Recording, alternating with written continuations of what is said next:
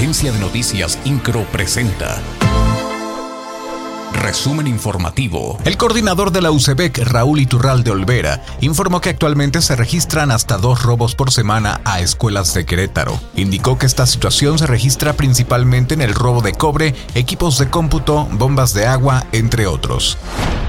El gobernador del estado, Mauricio Curi González, indicó que se contempla una tercera etapa de las obras de reingeniería que se realizan en Paseo 5 de febrero. Detalló que estos trabajos se pretenden llevar a cabo el siguiente año y contemplan la construcción de un eje para el transporte público desde Bernardo Quintana hasta el Cerro del Tambor. Señaló que se analizará cuánto podría costar esta obra y el tiempo que llevaría para su ejecución.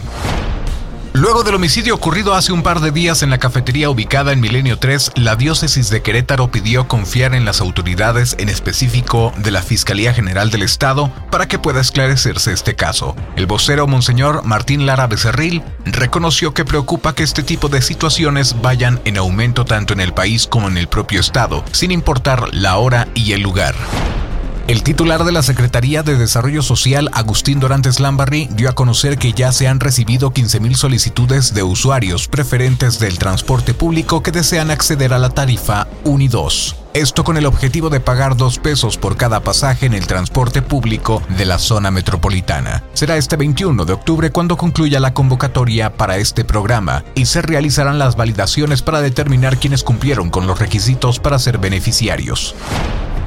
En Querétaro ya son 13 casos confirmados de viruela símica o viruela del mono, y el 100% de las entidades del país ya registraron al menos una persona contagiada con dicho virus. La Dirección de Epidemiología de la Secretaría de Salud Federal publicó el reporte actualizado en donde se informa que Querétaro ocupa el lugar número 10 de las entidades con mayor tasa de incidencia por cada 100.000 habitantes.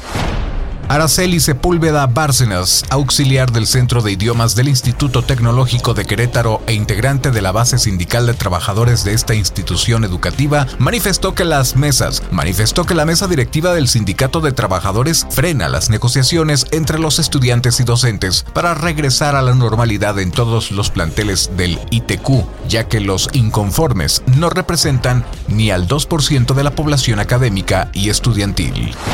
INCRO, Agencia de Noticias.